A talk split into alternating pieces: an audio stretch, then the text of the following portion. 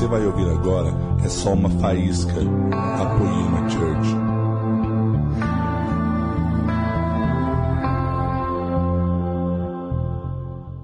Aqui, smartphone, iPad, Bíblia, esboço. Parece que é o Rambo, né? O Rambo que pega o revólver, pega o dinamite, pega a faca, mas para matar. Só que nós estamos aqui para trazer vida, em nome do Senhor Jesus.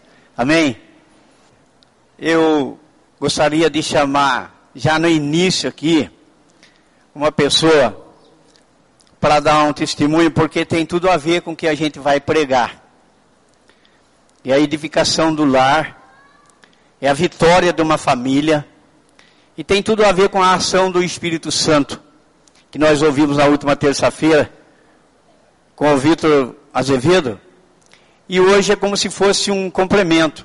Essa seria praticamente a segunda parte da pregação que o Vitor fez. Ele falou sobre uma experiência de uma vida com o Espírito Santo. E eu vou falar sobre sinais do verdadeiro batismo com o Espírito Santo. Mas antes disso, eu quero chamar a dona Célia. Dona Célia, esposa do meu amigo Clóvis. Amém? Queridos, então nós vamos ouvir esse, esse testemunho que, é, como eu falei, ele é muito edificante no quesito família. Eu conheço, eu sei o que aconteceu, e eu gostaria que a igreja também soubesse o que Deus tem feito, o que Deus fez, o que Deus faz e pode fazer na sua vida. Amém? Boa noite, igreja.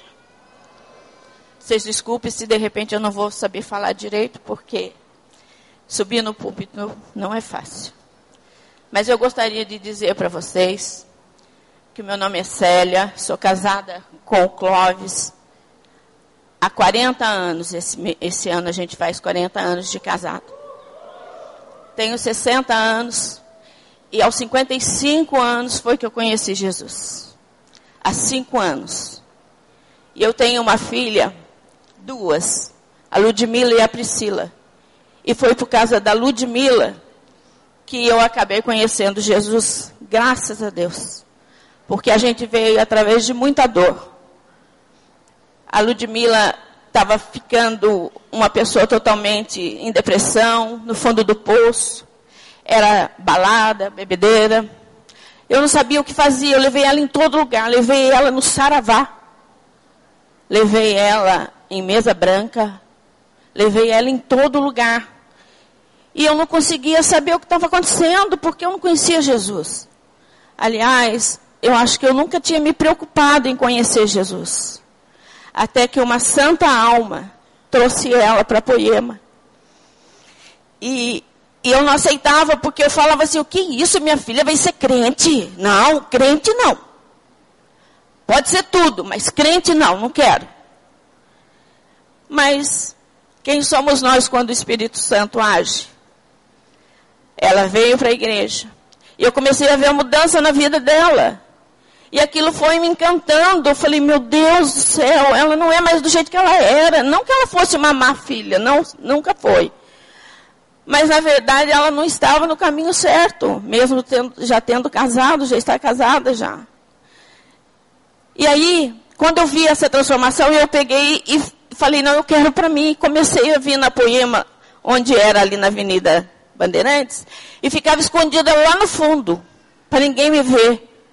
Eu não queria, por orgulho, que ela soubesse que eu também estava frequentando e buscando aquilo que estava acontecendo na vida dela.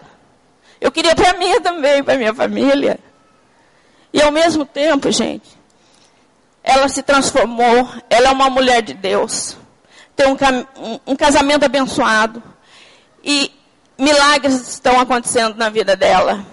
Por três vezes ela fez inseminação artificial e não deu certo. Mas está aqui o pastor que trouxe uma palavra de Deus. Era uma promessa de Deus para ela, que ela iria ser mãe. E hoje, o Pietro chega em maio. Foi as mãos de Deus. E a promessa dele, que ele cumpre toda vez que a gente busca ele. Mas, a minha outra filha estava tendo grandes problemas no casamento na mesma época em que a outra estava se afundando, porque Satanás quando age, ele age de uma vez só. Ele não age só para deixar você meio encurvado, não, ele age para te derrubar. E a minha filha estava tendo problema no casamento e foi e se separou depois de de muita briga, de muito safanão, de muito palavrão, de muita coisa ruim, ela se separou. E aí, o meu genro, o Alberto, eles têm três filhos, eu tenho três netos. E, e o Alberto não, nunca foi assim, uma pessoa que também conhecia Jesus e nem buscava também, porque realmente Satanás tinha tomado conta da vida dele. Ele vivia nas noitadas, ele vivia na bebedeira, mas Deus também foi trabalhar na vida dele. E eu comecei a frequentar Poema junto com meu marido e começamos a frequentar o GC. Gente, é muito importante vocês frequentarem o GC. Sabe por quê? Porque lá vocês lavam a alma. Lá é o lugar onde vocês podem abrir o coração de vocês. E era o que eu fazia. O pastor é de prova, porque o, o GC começou na casa dele. Eu frequentava o GC lá. E lá eu chorava e falava para ele, e ele sabe disso. Eu queria que Jesus ia mudar a nossa vida e a nossa família, porque a nossa vida estava destruída. A nossa vida, a nossa família, ela estava indo para o esgoto e Satanás estava dando risada. Mas eu falei: não, nós vamos vencer, porque Deus é maior que tudo. É Ele quem pode, é Ele quem nos sustenta. Aí aconteceu de, dos, deles se separarem.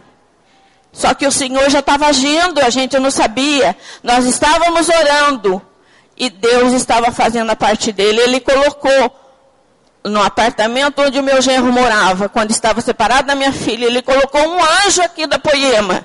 Sem que, sem que o meu genro soubesse que aquela pessoa que estava lá era um servo de Deus. E começou a falar com ele a respeito da palavra.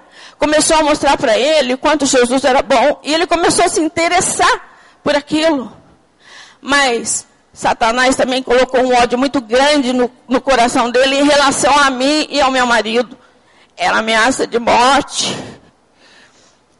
Era briga. Muitas vezes chegava a agressão. Mas a gente nunca deixou de ajoelhar todo dia para pedir para que Deus restituísse a nossa família. Porque a família é a base de tudo nessa vida. Se você não está bem com a sua família dentro da sua casa, não adianta você tá querer, estar tá bem fora da sua casa com as pessoas. Não adianta. A família é a base. Aí, ele começou a se interessar pela palavra. E voltou com a minha filha, mas ele não queria saber de mim com meu marido de jeito nenhum. De jeito nenhum, ele não aceitava. E isso fez com que eu me afastasse um pouco dos meus netos, porque ele não, não, não gostava que essas crianças ficassem com a gente. Quando a minha filha precisava, ela me ligava e pedia assim, mãe, você pode pegar as crianças para mim, para levar ou para um lugar ou para o outro? Eu ia até a porta. Lá, ela saía com as crianças e eu fazia o que ela pedia. Eu era impedida de entrar na casa. Assim como o meu marido também. E vocês sabem que vocês que são vó, Quanto isso, para a gente é doído. Daí, um dia, ele saiu. Quando ela pediu, ele saiu. E eu falei, nossa, ele saiu também. Porque ele não saía para fora para ver. Aí eu, eu abracei ele e, e pedi perdão, porque eu não sabia do que, que eu estava pedindo perdão, mas eu pedi. Porque às vezes a gente tem que pedir perdão sem nem saber por quê. Isso não é vergonha para ninguém, isso é só orgulho. Porque a gente tem que pedir e dar perdão também. Ele me abraçou e falou para as crianças assim: Cuida da vovó. Não deixa que a vovó fique chorando. Eu falei, obrigada, meu Deus, obrigada. Aí, só que o meu marido não podia ir lá ainda. Mesmo ele já frequentando uma igreja, mas glória a Deus, porque ele está começando a, a crer em Jesus, a conhecer Jesus, é isso que é maravilhoso. Então eu falava para o Clóvis, eu tinha permissão de ir lá, mas ele não. E eu ficava triste. Ele, eu saía de casa e ele falava, onde você está indo? Eu falei, vou indo lá na Priscila. E eu vi aqui, batia uma tristeza muito grande no coração dele, porque ele não podia ir. Até que um dia, nós fomos viajar com os casais amigos até uma cidade mineira, foi num carnaval, nós fomos nos recolher lá. Na hora de vir embora, a cidade era tão pequena que só tinha um orelhão e não pegava celular. Eu liguei para minha filha e falei, Priscila, tá tudo bem aí? Como é que vai? O Alberto, as crianças, tudo certo? Tudo certo, mãe. Ela falou, você tá vindo embora? Eu falei, tô. Vem aqui para casa. Eu falei, não vou. Eu não vou chegar numa viagem, deixar seu pai na porta de casa e sair para ir na sua. Eu não vou fazer isso para ele. Não, mãe. O Alberto falou que é para vocês dois virem aqui.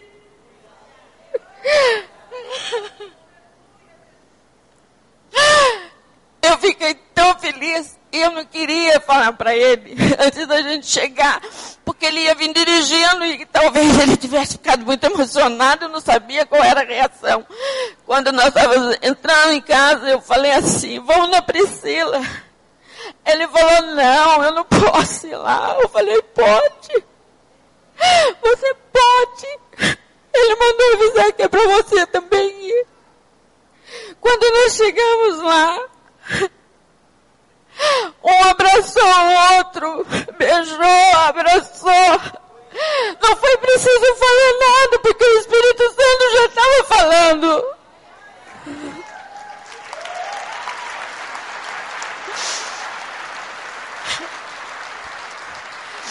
E um dos meus maiores sonhos era um dia ver a minha família toda na carreira, numa carreira sentada aqui na Poema assistindo o culto. E um dia aconteceu isso.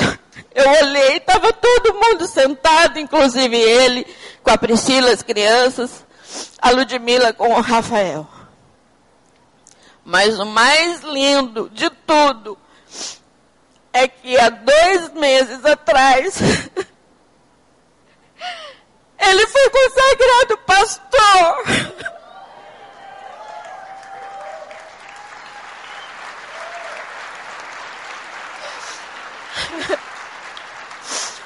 da missão Sara, que funciona na chácara São Silvestre. Glória a Deus. Abre o seu coração para Jesus. É só Ele. E Ele sabe que tudo nessa vida, a base é a família. Muito obrigada. Oh, glória a Deus. Aleluia, meu Deus. Eu acho que não precisava nem pregar mais. Eu não choro de tristeza, viu? Eu choro de alegria de saber o que Deus fez na minha vida.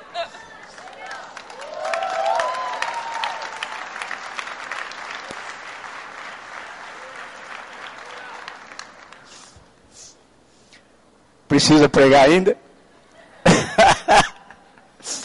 Vocês chamam o Henrique Prado de chorão? Que ele não tem como. Não tem como.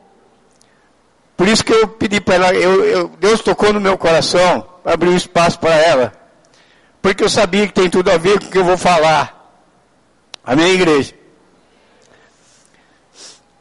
O tema do nosso, da nossa pregação é sinais do verdadeiro batismo no Espírito Santo. É, eu vou ler um texto aqui mas antes eu, eu vou fazer só uma pequena consideração. Nós estamos caminhando, queridos, em direção à nova Canaã, a nova Jerusalém, a Canaã, a cidade eterna, o céu. E paralelamente, querido, nós observamos que existe uma profanação do sagrado.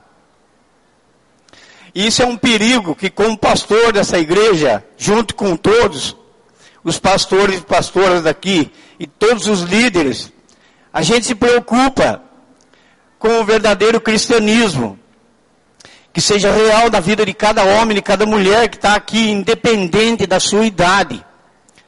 A gente quer ver no rosto de cada um o real batismo no Espírito Santo. Amém? A gente quer que afaste para longe da poema o pseudo evangélico, o pseudo evangelismo, para longe. Está tá, tá, tá repreendido em nome do Senhor Jesus Cristo. Ainda que seja a primeira vez que você está entrando aqui, queridos. Querido. Ou você que já está desde o começo, ou está há algum tempo. O que a gente deseja é realmente que você esteja longe da profanação do sagrado. Onde a moda é ser evangélico. A moda é ir para a igreja.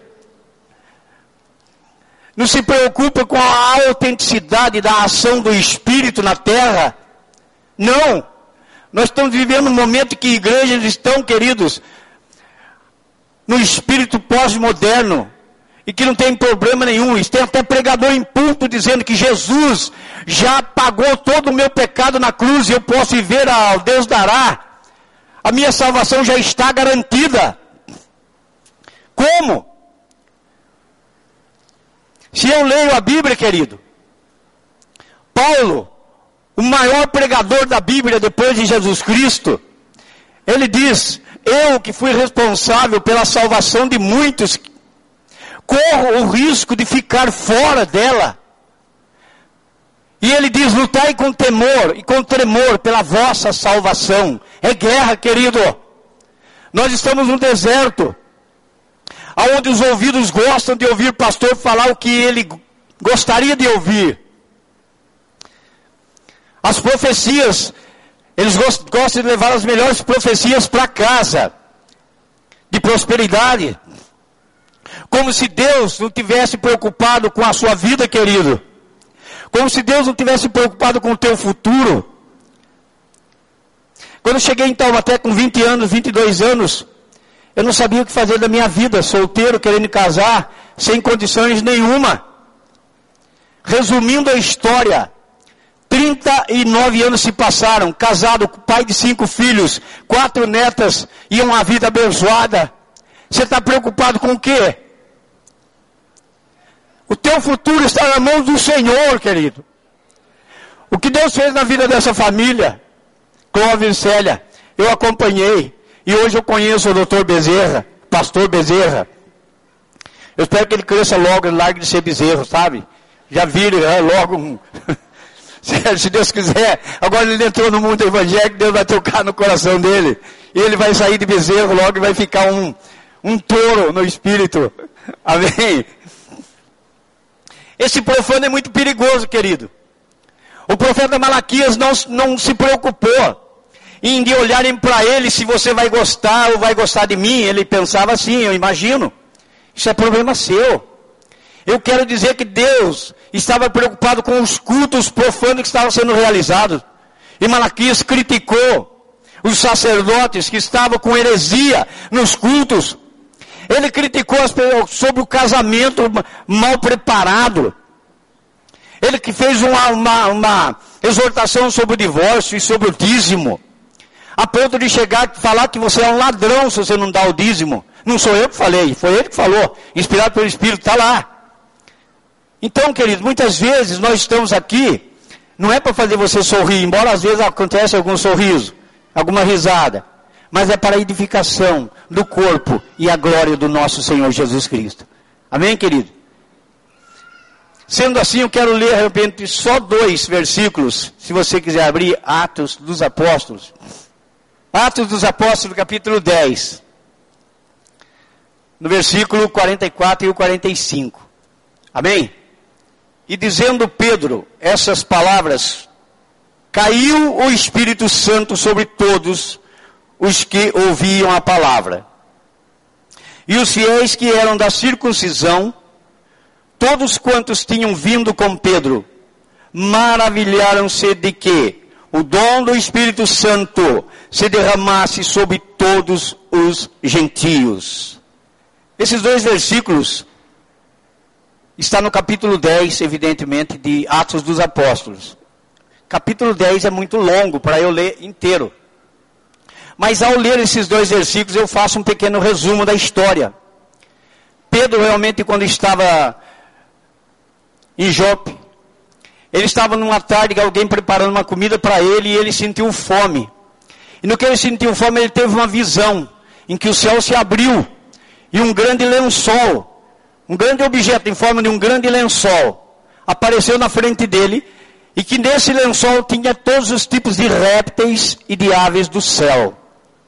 E uma voz disse: Pedro, levanta-te, mata e come. E pela segunda vez aconteceu a mesma coisa. E pela terceira vez aconteceu a mesma coisa. E a voz dizia: Pedro, levanta, mata e come.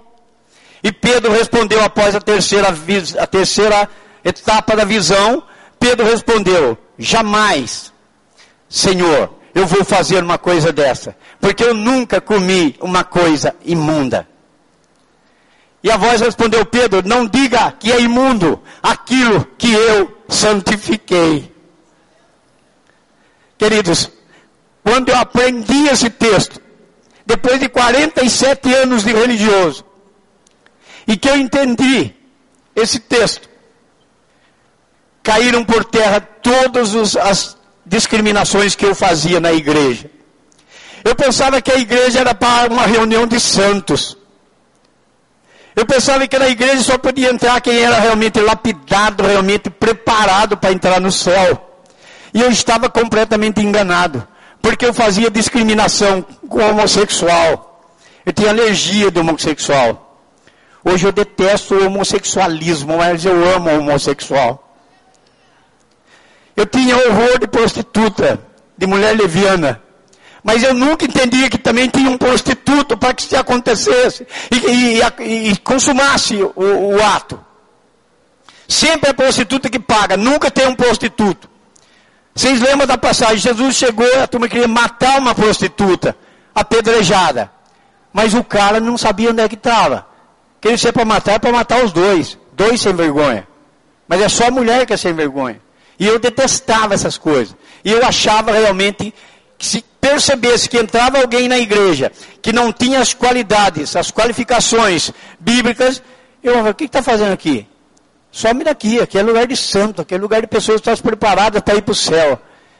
E eu confesso para vocês, eu aprendi com uma pessoa que eu ensinei. Vocês entendem isso? eu aprendi com uma pessoa que eu ensinei. Tudo que eu ensinei para o meu filho, todo exemplo que eu dei para o meu filho, eu aprendi que a igreja foi feita para pegar todo tipo de lixo, de prostituição, de homossexualismo, de lixo que tem na cidade, para ser apresentado a vida que Jesus trouxe para nós e abundância. E você possa, num determinado momento, viver um momento que essa família está vivendo viver o momento que hoje eu estou vivendo. Com quatro filhos, cinco filhos. Falo quatro porque uma faleceu, mas eu sou pai de cinco. E quatro netas, que hoje come na minha mão. Quando eu falei de manhã, come na minha mão, meu filho no carro falou, pai, que negócio é esse? Come na minha mão. Explica direito esse negócio aí. O que, que é isso? O senhor é o xerife? O senhor é o coronel? Manda e a gente obedece? Não, filho, não é assim.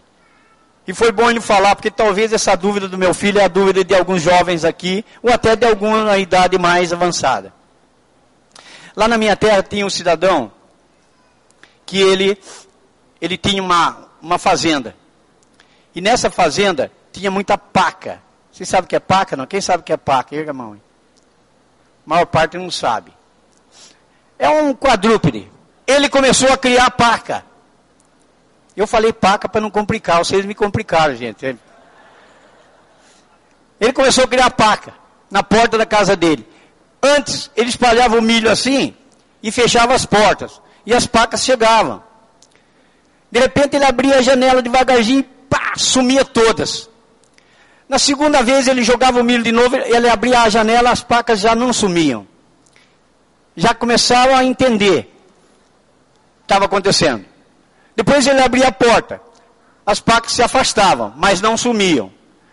Depois de um tempo, as pacas chegavam e comiam milho perto dele, a ponto de chegar e comer na mão dele. Isso é comer na minha mão. A comunicação, o relacionamento na nossa família é 10. É maravilhoso. Claro que você não, pensando, não pensa que nós estamos numa plenitude do céu. Mas nós já estamos vivendo o reino de Deus aqui na terra, posso dizer, querido. Amém? E Pedro, nessa passagem, ele então está lá na casa dele. E a Bíblia diz que na hora nona ele sobe no terraço para orar. Orar. É a coisa mais importante na vida do cristão. Ainda que tenha aqueles momentos de recreação nossa, através do WhatsApp, uma brincadeirinha aqui, uma brincadeirinha ali. Mas o momento ímpar na vida do crente é o momento de oração. Pedro estava subindo para orar. Quando o anjo aparece para Cornélio, a Bíblia diz que ele teve uma visão de um ser resplandecente. E disse para ele, Cornélio, vai. Cornélio morava em Cesareia, Pedro em Jope, não sei a distância. Mas vai até Jope. Lá está um homem chamado Simão, cujo sobrenome é Pedro. E também está hospedado na casa de outro Simão. Vai até lá. E que você vai ouvir o que ele tem a te dizer.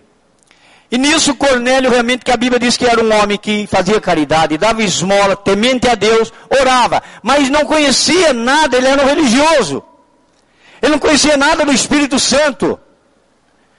E ele preparou dois servos seus e um soldado e enviou os três até Jope.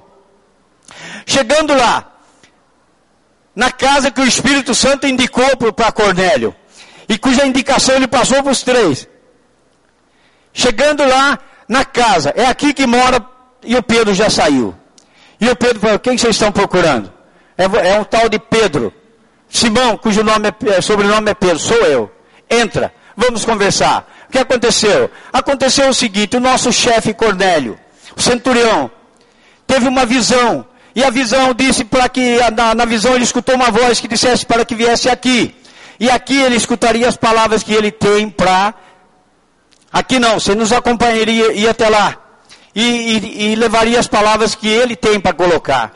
Quando retornaram e chegaram lá, diz a Bíblia que Cornélio, a sua família, os seus amigos íntimos e parentes todos estavam com a casa preparada para esperando o homem de Deus chegar.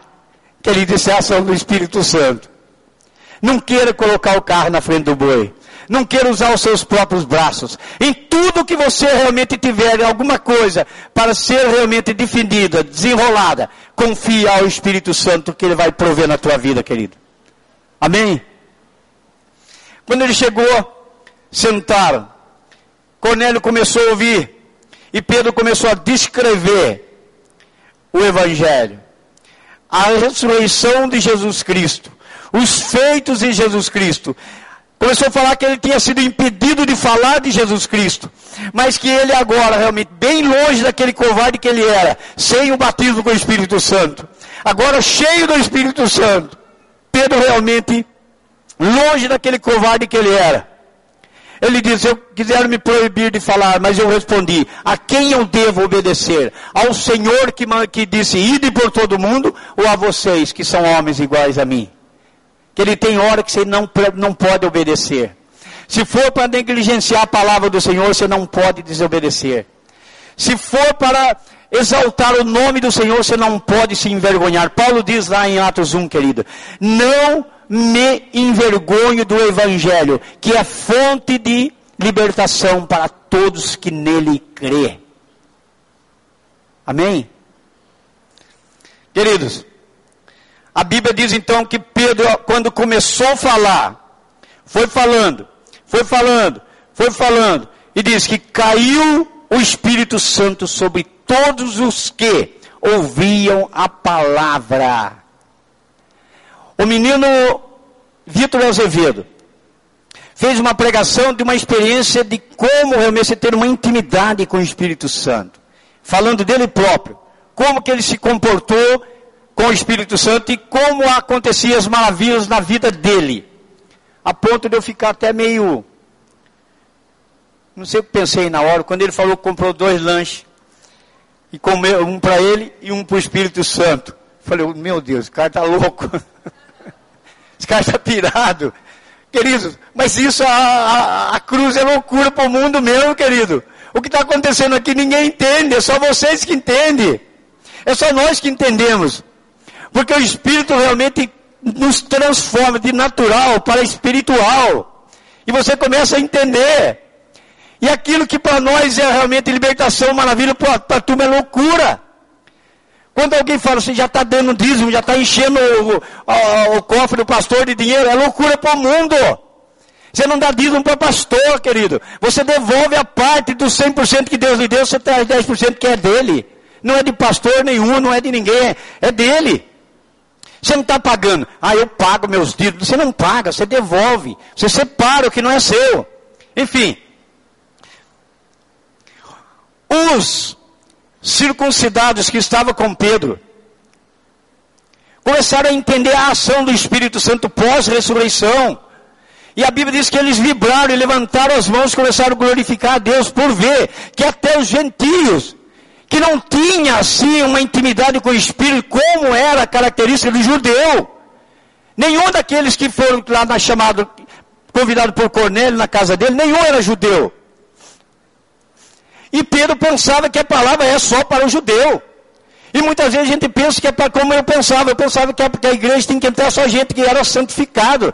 Não, querido, se você não está realmente tão e acha que, meu Deus, eu não sou digno de ir na igreja, eu estou vivendo uma vida desgraçada ainda. Você sabe, faça uma autoanálise agora da sua vida aí. Você sabe como é que você está nesse momento.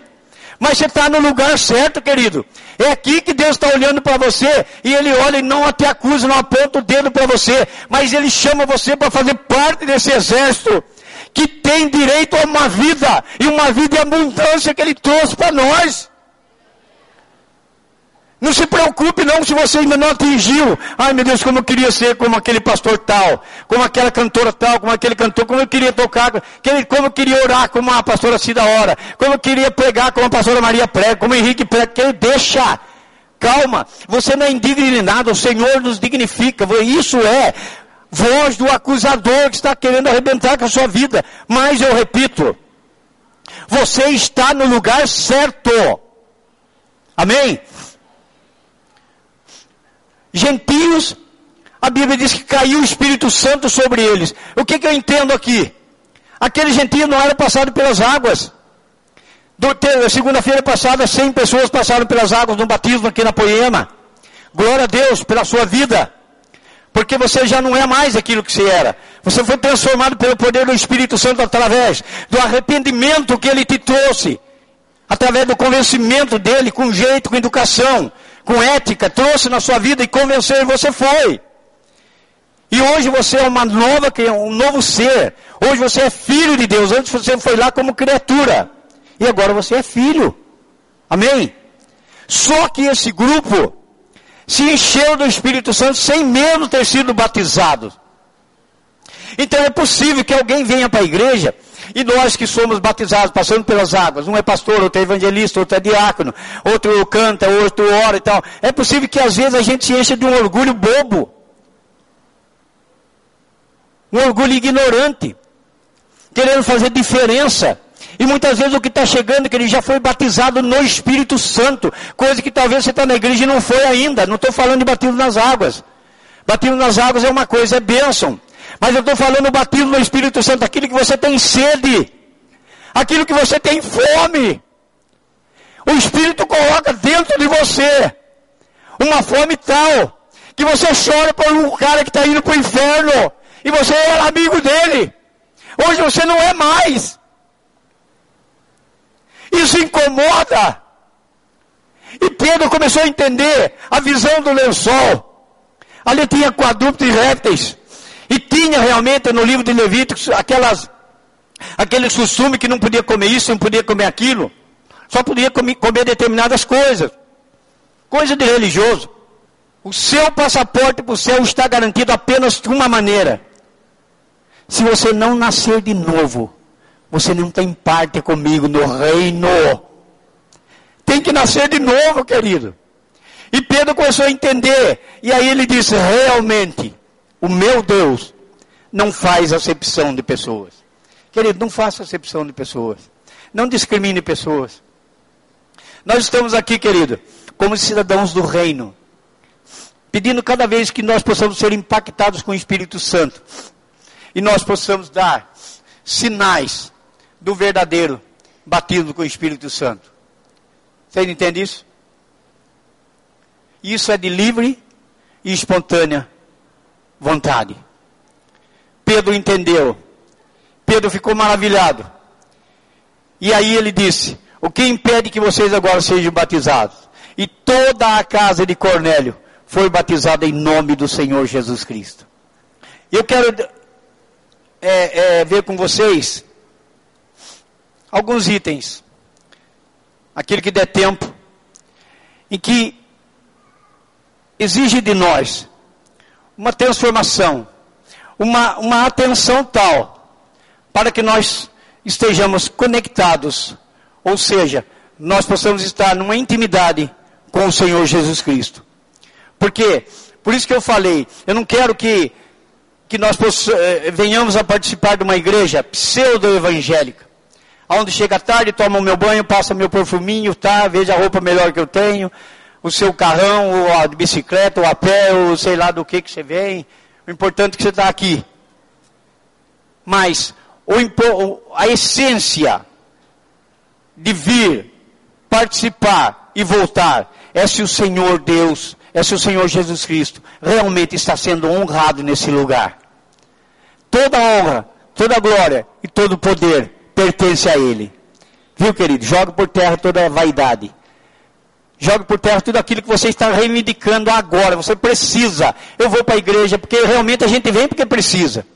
O calo aperta, a gente corre lá. E glória a Deus, que Deus é tolerante e nos aceita do jeito que nós viemos. Chama, chama a gente para viver na intimidade com Ele um amor. Como ele dizia lá no Jardim do Éden, diz a Bíblia que todas as tardes ele descia e passeava com Adão e Eva batendo um papo. Imagina você batendo um papo com Deus. Na dispensação da inocência. Mas agora que nós vivemos na dispensação da graça. A dispensação da graça é, é a penúltima. É aquela que ou você vai viver com Ele na eternidade no céu, ou você vai para o chilindró, vai para o inferno aí na eternidade. Essa é a dispensação da graça. Por isso eu quero compartilhar com vocês. Primeiro item é batismo no Espírito Santo verdadeiro levará a pessoa a exaltar, amar e glorificar o nome do Senhor Jesus Cristo. Por quê? Por que, que você é levado? Ninguém consegue amar a Deus. Ninguém.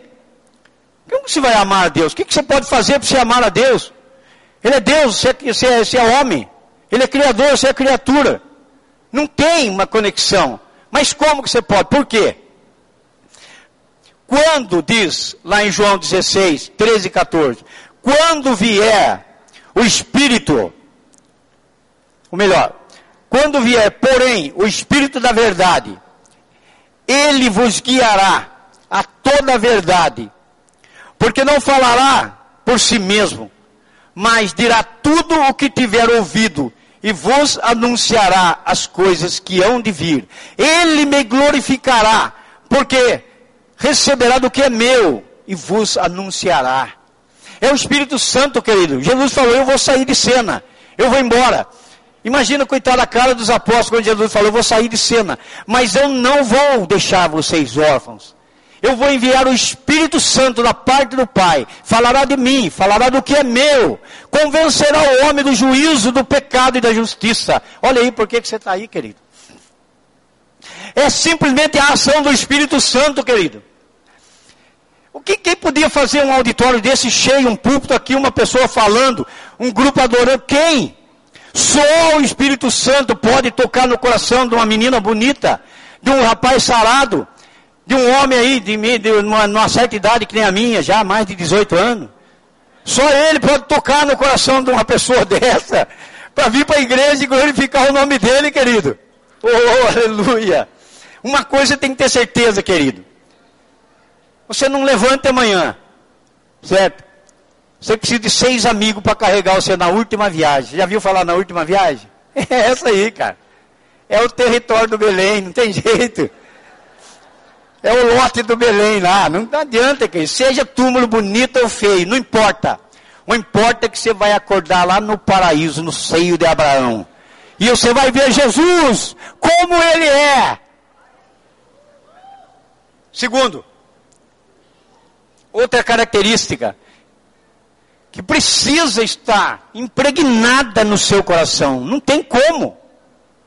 É outra característica do batismo do Espírito Santo, aumentará a convicção de que somos filhos. Filhos. Lá em Romanos 8 está escrito assim, 8, 15 e 16. Olha só.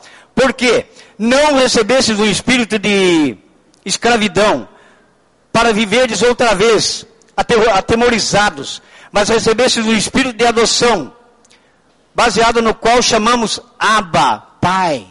Jesus pronunciou essa palavra. Abba, Pai. Abba, papaizinho querido. Eu lamento por não ter chamado meu pai de papaizinho. Nunca fui, eu fui grosso. Eu fui criado na época da bancada, da surra, querido. Essa juventude não sabe o que é apanhar. Se, apanha, se tomar um tapa hoje, nós vamos preso. A lei que fizeram isso, um pai bater no filho, agora vai preso. Coitado do meu pai, ia pegar prisão perpétua do jeito que ele bateu em mim, cara. Coitado, apanhei pouco. Tinha hora que eu precisava mesmo. Mas tem hora que eu falo, mas que desgraçado, por que bater tanto desse jeito, cara? Mas glória a Deus que eu apanhei, que hoje eu estou aqui, querido. Os princípios foi Ele que me deu. Agora o restante foi o Espírito Santo que me convenceu. Amém, querido? Vocês são de sorte, juventude. Viu? Por isso que vocês são meio borocochô, meio molão. Você precisa apanhar mais para você ser mais. Mas não vai, não vai retornar. Pode ficar sossegado que vocês não vão apanhar, não. Então, esse é o Espírito que nos deu, o Espírito de... Porque não recebesse o Espírito de escravidão. Quando você lê esse texto, querido, simplesmente por ler não acontece nada na sua vida. Mas quando você vê, não recebesses o Espírito de escravidão. Se você é jovem, falar, não, mas escravidão, mas você, se você é um jovem interessado, você pega os livros, você vai ver a história. Agora eu nem precisar ler história, não precisei, querido, porque por causa da minha idade, eu convivi com escravo. Escravo real. Eu fui na casa do seu Eduardo lá, um negro lá, querido, e ele contava para mim o que acontecia na vida do escravo. É horrível, querido. E Deus já está dizendo aqui, não recebesse o espírito de escravidão, você está liberto, querido. Não tem escravo nenhum aqui, você olha para o teu irmão e diga, você é livre. Fala para o teu irmão, você é livre. Longe de vocês a escravidão. É uma escravidão diferente, mas é escravidão. Pior do que aquela que aquele escravo me narrou. Ele disse, José, teve lance que eu vi. Filhos eram tomados da mãe recém-nascido, colocado dentro de um saco, pendurado numa árvore, e o, o fazendeiro ia experimentar o calibre da, da arma, matando aquela criança. Isso é aquele escravo. Vai reclamar para quem? Não tem para quem reclamar. Esse é o Brasil nosso, querido. Meninas que estavam adolescentes eram chegadas, eram tiradas da mãe, estupradas e vendidas. E a mãe não podia fazer nada. É isso que o diabo queria fazer conosco, querido. Mas aprove a Deus esmagá-lo naquela cruz para que nós tivéssemos uma noite de festa dessa aqui hoje. É isso que acontece com nós, querido. Larga de reclamar. Eu sei, querido, talvez você fala, olha para mim e fala, como você tem essa ousadia de falar para mim, larga de reclamar, para de ser chorão. Você está numa boa, como é que você sabe que eu estou com uma boa? Como é que você pode saber que eu estou numa boa? Você tem que entender que todos que estamos aqui, estamos vivendo num mundo de lágrimas. Que a Bíblia diz que até nós que experimentamos as delícias do Espírito Santo, gememos como quem dores de parto. Então escravidão é a coisa mais horrorosa, mais desgraçada. E a Bíblia diz: aquele que você se prontifica a ser servo, dele você se torna escravo. Você escolhe ou ele, ou ele. Só que esse ele aqui é com E maiúsculo. E esse aqui é com E minúsculo. É o Satanás e é o Senhor Jesus Cristo. Escolha. É estilo de vida. Por isso que eu falei, deixa de pseudo evangélico. Namorado, passa a namorar namoro santo. É fácil eu falar, querido. Porque eu já casei. Agora é fácil falar para você namorar. Eu sei como é que a coisa é, é dura. Então, viva no espírito. E você vai ter o mesmo espírito que agiu na vida de José no Egito. A mulher se preparou tudo, mandou todo mundo embora, se perfumou, arrumou o quarto, arrumou aquela luzinha negra. Imagina, era um palácio a casa de Putifar. E de repente José olhou bem para aquela situação. Ou eu deito na cama, ou eu subo a rampa do palácio. Qual que você quer? Querido, ou você deita na cama, ou você sobe a rampa de um casamento abençoado. O que, que você quer? Qual que você quer? Estou falando para jovem agora. Vocês mais velhos, fica quieto aí, escuta aí, só, deixa só o jovem. Vocês estão namorando. É possível em 2017, século 21, onde está tudo liberado, a nova era. No meu tempo cantava-se uma música, dizendo: Ninguém é de ninguém, na vida tudo passa. Aí chegou. Ninguém é de ninguém, querido. Mas quando nós temos o temor ao Senhor e somos realmente guiados pelo Espírito Santo, você tem, você menina que está aqui, você tem um varão que Deus está preparando para você. Você menino que está aqui, Deus tem uma varoa que Ele está preparando para você, querido. Aí vem a frase: não tenha medo de ser feliz. Que a frase da poema é essa: vocês estão felizes? Coitado, está sofrendo uma opressão desgraçada. Você pergunta se está tá feliz. Todo mundo responde, aleluia, mentiroso. Está sofrendo, está oprimido lá, não tem coragem de falar, pastor, vai lá em casa, olha para mim, eu estou em, em, em pré-depressão. Eu estou no estado pré-depressivo. Venha. Né, irmãzinha? A irmãzinha aqui, não foi? Você não gritou, não fomos lá na sua casa? Não oramos lá? Deus não operou? Você não está aqui bonitona aí? Aleluia. É assim, que Você pensa que a gente fica só aqui no púlpito? Os pastores saem correndo por aí, querido. O telefone toca. É, é, é, da igreja, não é da igreja. Pedro falou, Cordeiro não era da igreja, querido. Ele falou, Pedro, vem na minha casa. Uma voz de um ser resplandecente falou comigo. Que você tem coisas sobrenaturais para mim. Queridos, é isso que o Espírito quer de você. Sai daqui. Escuta a voz do Espírito. Às vezes tem um vizinho lá perto da sua casa e de repente você fala, ah, eu vou ser missionário. Eu não nasci para estar tá dando bola para vizinho. Vizinho quer ir na igreja, vai, está vendo ir, está vendo, vou todo dia e volta, não vai porque não quer. Não é assim. Uma palavra de amor, uma palavra, um carinho, um abraço, querido, traz você para a igreja. Tudo que acontece na nossa vida de positivo, alguém chega e exalta aquilo, você fica todo que nem criança, querido, quando ganha uma boneca, quando ganha uma bola. É assim ou não é? Por exemplo, seu time ganha, o cara chega, ô, oh, timão seu deu um show hoje, hein? Você viu lá hoje à tarde, Carlinhos? Ah, aleluia! Não é assim? O seu também ganhou, não ganhou? Olha lá como é que ele sorria. Pôs até a camisa do, do, do, time dele. É assim, querido. Chega no dia do aniversário, do seu aniversário. Ô, uh, neném, parabéns, cara. Deus abençoe, que realmente você tenha muito tempo de vida e tal. Renove sua aliança matrimonial. Você não fica todo cheio? Fica ou não fica? A gente gosta. Então é isso, querido.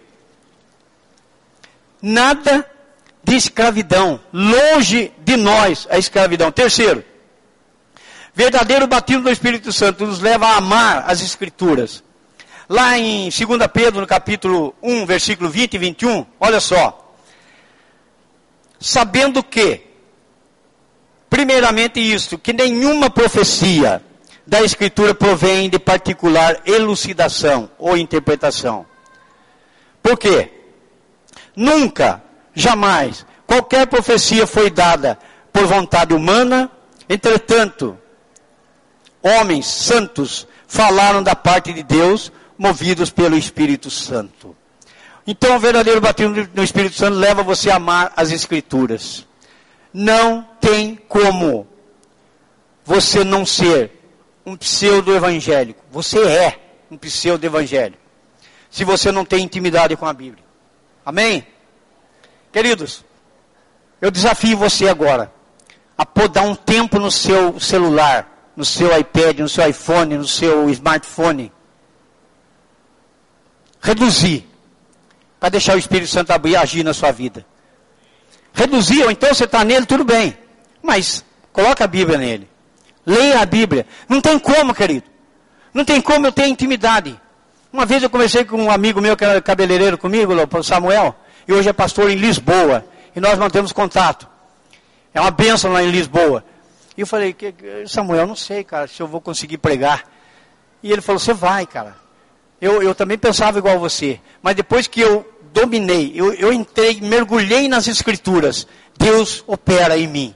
Porque não vem com esse negócio, ah, o Espírito Santo é bom, ele fala por a gente, na boca da gente, né? Querido, se você não conhece a palavra, ele não fala é nada na sua boca. Você tem que conhecer, você tem que mergulhar na escritura, você tem que conhecer as escrituras, tem que conhecer os escritores e tem que acreditar que ela não foi realmente por elucidação humana, por interpretação humana, ela é, de, é, é, é espiritual. O mundo quer desvirtuar isso de nós, taxando a Bíblia como um livro escrito por homens. É claro que ela foi escrita por homens, mas eu quero realmente fazer uma alerta aqui a todos. Só tem gente inteligente aqui, graças a Deus. Você pega a Bíblia, ela tem 66 livros. 1270 e poucos versículos. Você pega isso daí. Ela tem uma história que tem um começo, tem um meio e tem um final. Ela foi escrita dentro de 4 mil anos e depois de 2 mil anos foi escrito o Novo Testamento. Agora, como é que pode você pegar o Novo Testamento, unir ao Antigo Testamento de pessoas que já morreram não sei quantos séculos atrás e o que ele escreveu bate certinho com o que está escrito no Novo Testamento? Quem pode fazer isso senão o Espírito Santo? Eu desafio qualquer um entrar um na salinha aqui, outro na outra. Você escreve um artigo aqui e você, Nenê, escreve outro artigo ali. Traz os dois aqui. Meu amigo, você fala A, o cara fala B. Agora o Espírito Santo não. Ele inspirou os antigos e saiu o Novo Testamento. E o, o, Novo, assim diz os apóstolos, aquilo que nós vimos e aquilo que nós ouvimos, nós estamos transmitindo, escrevendo para vocês. É o Novo Testamento. E o Ato dos Apóstolos. É tudo aquilo que realmente de, aconteceu na profecia de Jesus Cristo. Eu vou para o Paráclito venha. Paráclito, no original quer dizer advogado, intercessor. Amém? Então, se você, querido, quer realmente ser um cristão autêntico, e que o Espírito Santo haja na sua vida, e você não seja simplesmente um frequentador de GC, simplesmente um frequentador do culto das 10 ou das 19 horas, ou de outros eventos que tem aqui, que o Andrezão anunciou aqui. Você não é proibido de viver realmente as maravilhas que, que tem aí na natureza, de se apresentar bonito, de se apresentar cheiroso, nada disso é proibido. Tem gente que pensa que ser crente é ser pobre, doente e morar longe. Aqui sabe aquele pobre? Ah não, vou orar, Deus vai dar um fusquinha para mim. Nem que seja um pneu carequinha, que tenha só um volantinho. Não precisa nem ter o banco do caroninha. a oração do pobre. Eu digo, ora, rapaz. Oh, aleluia. Ele, outra característica, ele nos faz preocupar com o bem-estar dos outros. Já pensou nisso, querido? O Espírito Santo toca no meu coração, querido eu me preocupo com o bem-estar dos outros. Nós nos preocupamos com o bem-estar dos outros. Querido, quando você pensa só em você, até quando você vai pensar em você? Até quando você vai pensar que só você tem direito? A sua irmãzinha também tem. Você tem dois, três vestidos lá que você não usa, querido. E a sua irmãzinha, coitada, está repetindo um sempre que ela vem na igreja. Você nunca pensou, o Espírito Santo nunca falou? Dá uma esvaziada nesse guarda-roupa aí. A poema não é assim, eu sei que não é. Se tiver alguma coisa, pode trazer cacete, não tem problema. Não. Ele nos faz preocupar com os outros. Segundo Coríntios 13, 13. Quer ver só? A graça do Senhor Jesus Cristo, o amor de Deus e a comunhão do Espírito Santo sejam com todos vocês. Na igreja a gente tem até coragem de falar isso. Mas em casa nem o pastor não tem coragem de falar isso. Amém, pastores?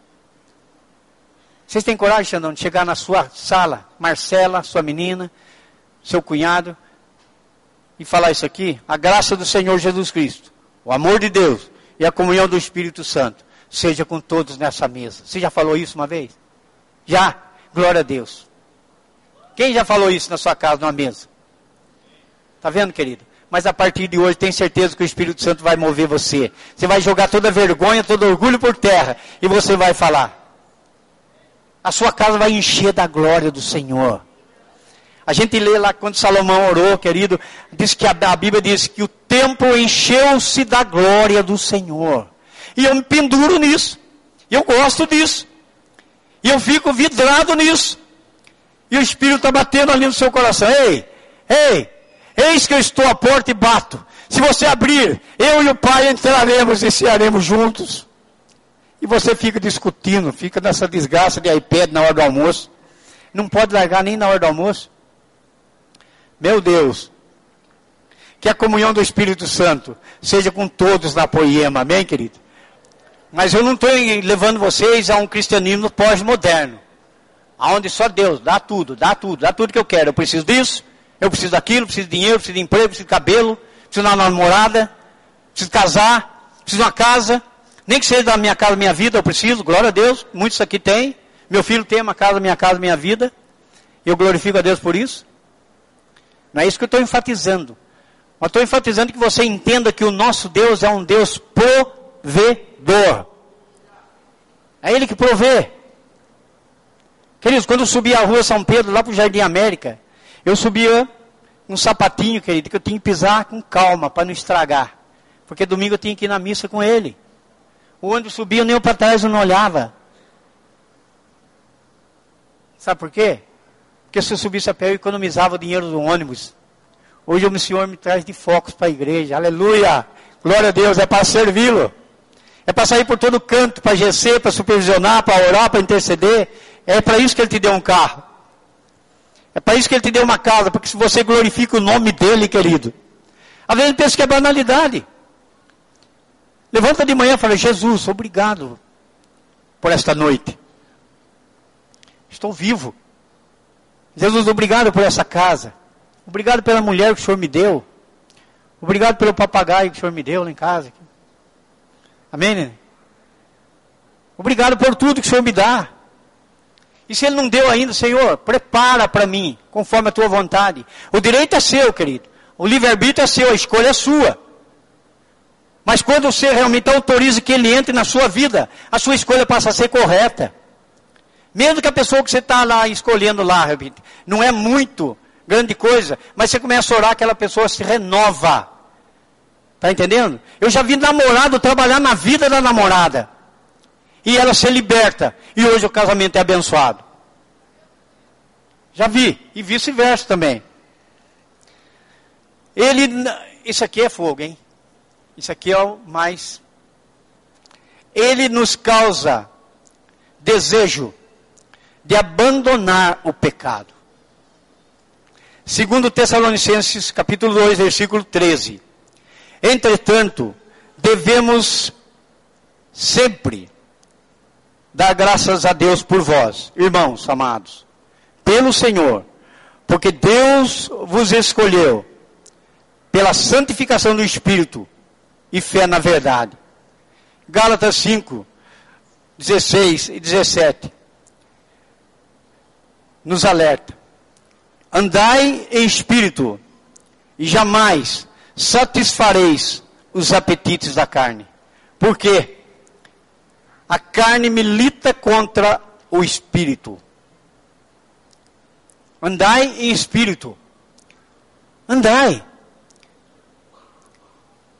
Teve uma uma líder dessa igreja que uma vez conversando comigo falou, pastor, meu pai chegou em mim e veio com um recado de Deus para mim. Coitado, está vivendo uma vida extra-evangélica, contra o evangelho. Ela deve estar tá aqui, deve estar tá sabendo que eu estou falando com ela, mas estou falando para a glória do Senhor. Não vou falar o nome porque ele não autorizou falar o nome. Nem sabe o que eu ia falar. O pai dela veio exortar com recados de Deus, levando uma vida contra o evangelho.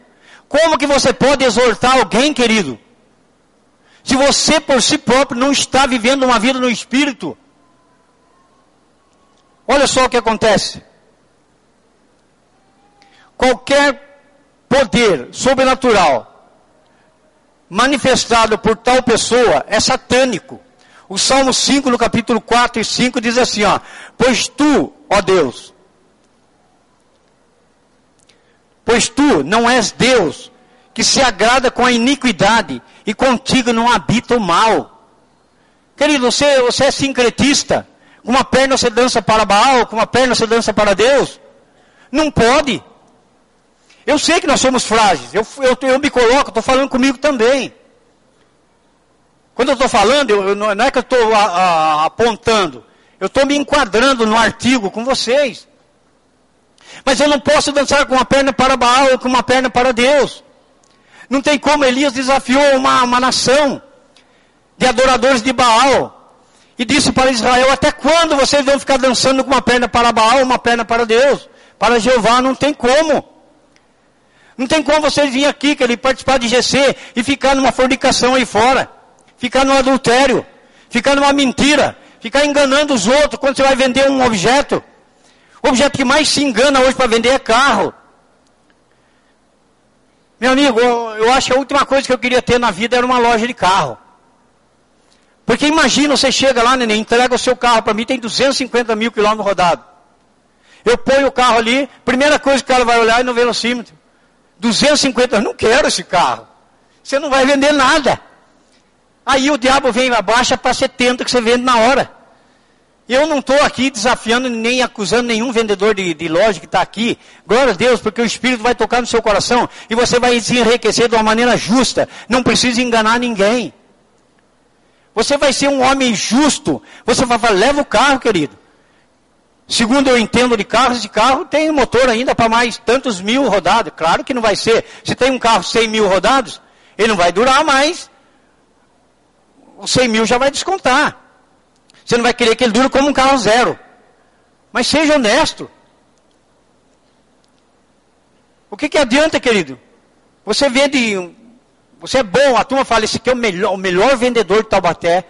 Só de carro, não é só carro, qualquer artigo que você vai fazer, qualquer serviço que você vai fazer, prestação de serviço, faça conforme o Espírito te manda fazer. Jesus viveu, querido, de uma obra que é considerada humilde na terra, numa marcenaria.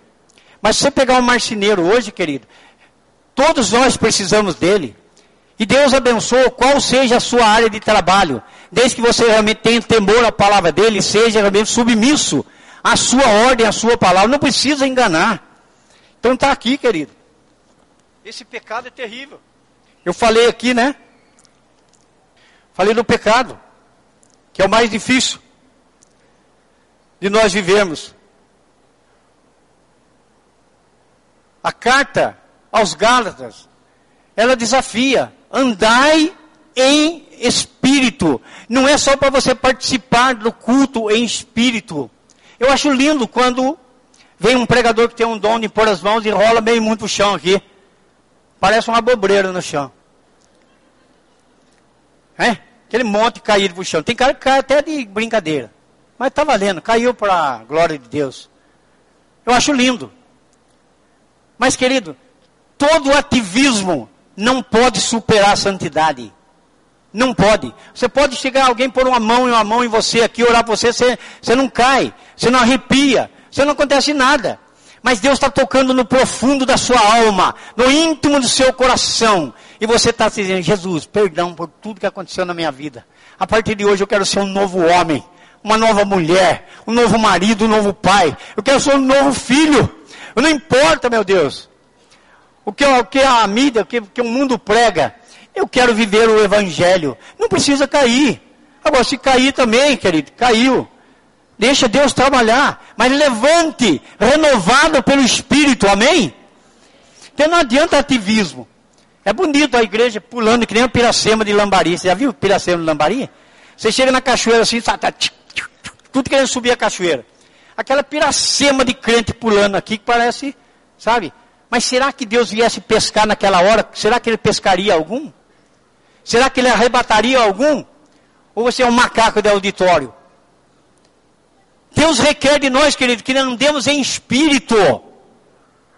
A espiritualidade começa dentro da minha casa. Porque o, o diabo sabe que você está indo para a igreja, que ele já começou a minha meia. Daqui a pouco você fala, cadê minha meia? Aí já é pé para briga já. Ah, não sei, eu sei que sabe, a meia é sua, não é minha. Olha aí. Pô, mas precisa falar tão grosso desse jeito? Não dá para ser mais manso um pouquinho? Não, desculpa aí e tal. Daqui a pouco é, tem dois banheiros, mas tem seis para tomar banho. Aí demorar? Lá na casa ágape, na casa de internação, era três minutos para entrar e sair. Então lá em casa já é assim, já bate casa ágape, casa recuperação, é cinco minutos para entrar e sair. Então tudo isso, querido, faz causar em nós realmente esse, esse, essa coisa esquisita de desentendimento que atrapalha você andar em espírito. Já pensou um casal de namorado? Preparado, preparando para o casamento, andando em espírito. Meu amigo, converte um monte de menina. Converte um monte de, de jovem. Tanto jovem, homem como mulher. Se converte. Andando em espírito. Agora você olha ali, você olha, parece um espírito mesmo, porque o de dois parece só um. Mostra para mim na Bíblia onde é que tem namoro. Eu namorei, fazer o que eu não sabia. Mas mostra para mim onde é que tem na Bíblia namoro.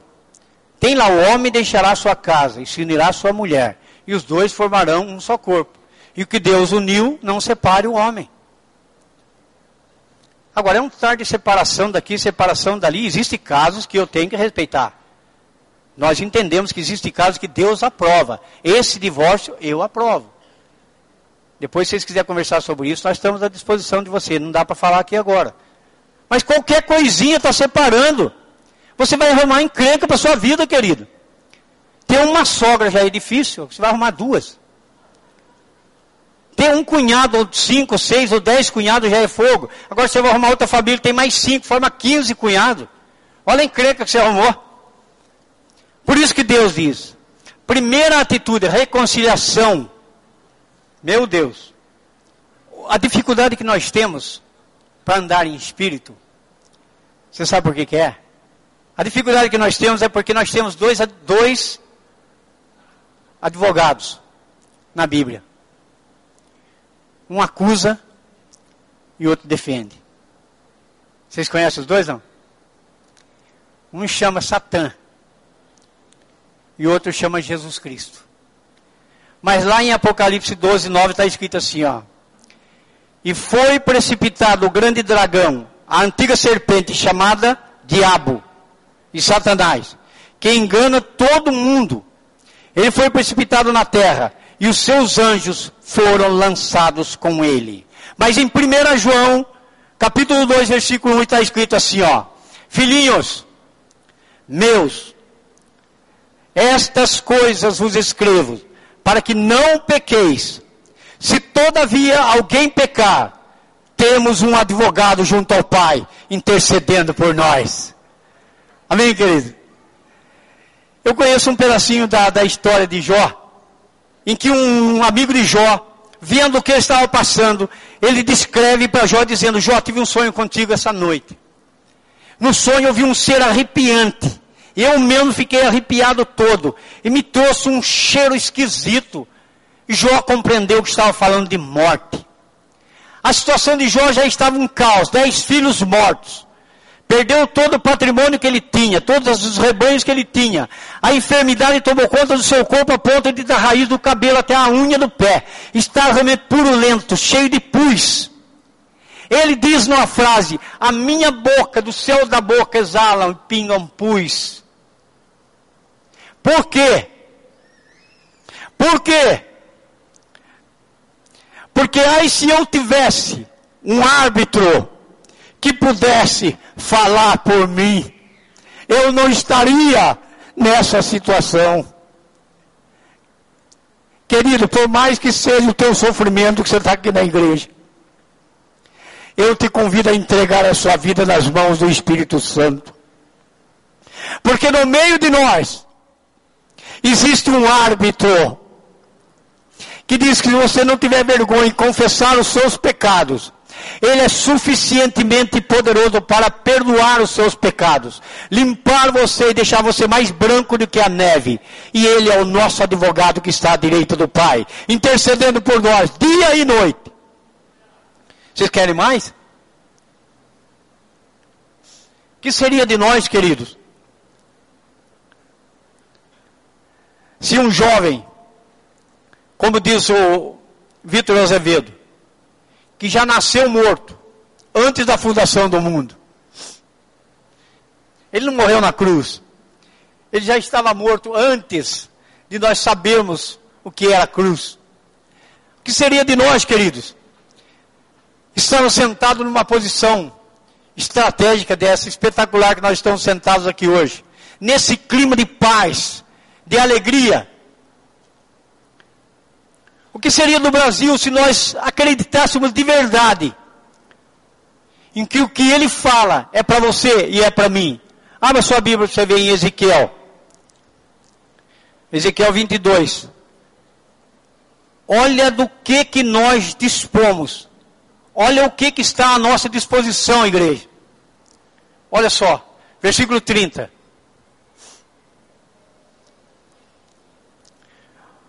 Busquei entre eles um homem que tapasse o um muro e se colocasse na brecha perante mim a favor desta terra, para que eu não a destruísse, mas a ninguém achei.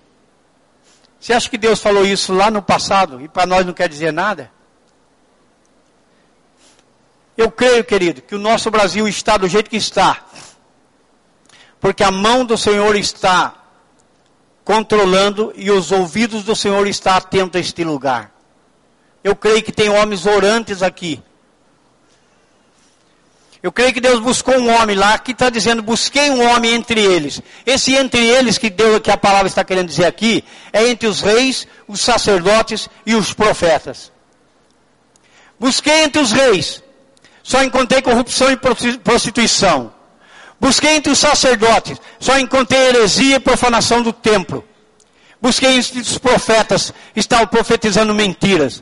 Não achei um, para que eu não destruísse essa terra. Babilônia entrou e destruiu Jerusalém.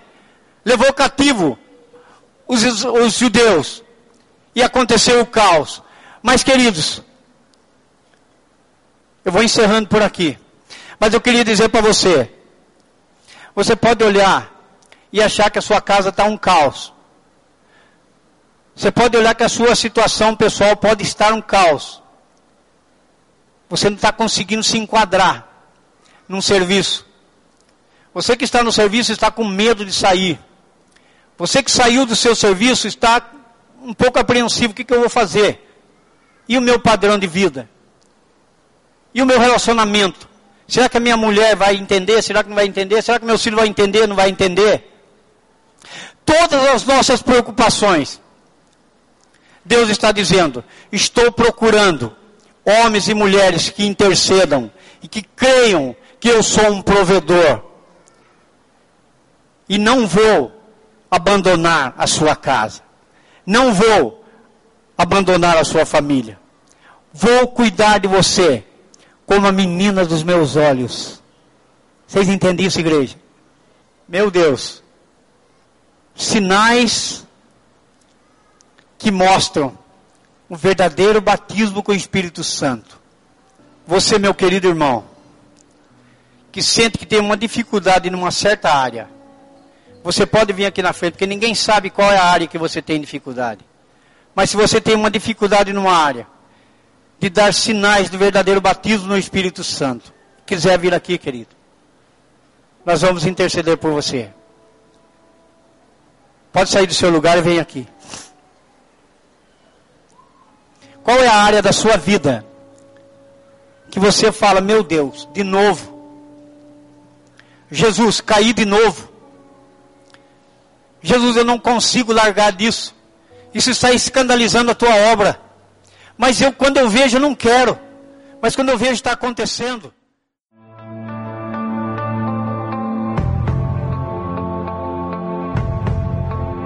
Você acabou de ouvir uma mensagem da Poema Church. Para mais informações, acesse o nosso site poema.com.br